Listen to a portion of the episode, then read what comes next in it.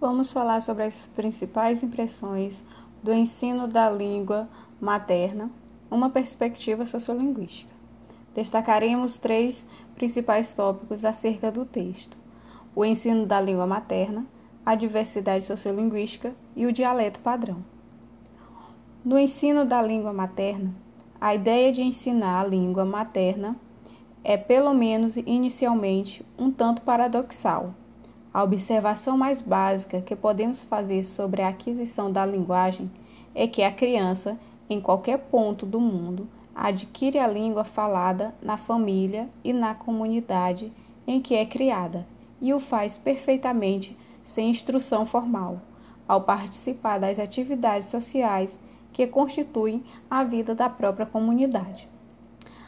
No segundo tópico, a diversidade sociolinguística é uma das características mais importantes das línguas humanas e mais relevantes.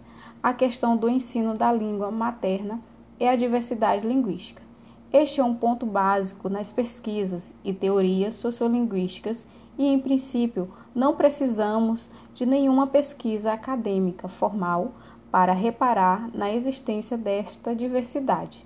Ela é evidente pela experiência de todo mundo. O dialeto padrão fala sobre o sentido normativo do ensino da língua materna, que mencionamos é, ao longo do texto. Em princípio, a seleção.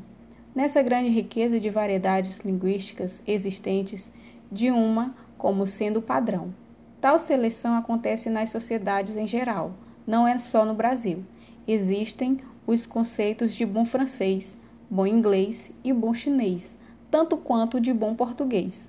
Mas não se trata somente de selecionar uma variedade existente e consagrá-la, particularmente no caso do Brasil, como demonstra Faraco, 2002. A seleção se estabeleceu no século XIX e foi a de uma variedade idealizada, em certa medida fabricada para seu padrão e para representar a noção.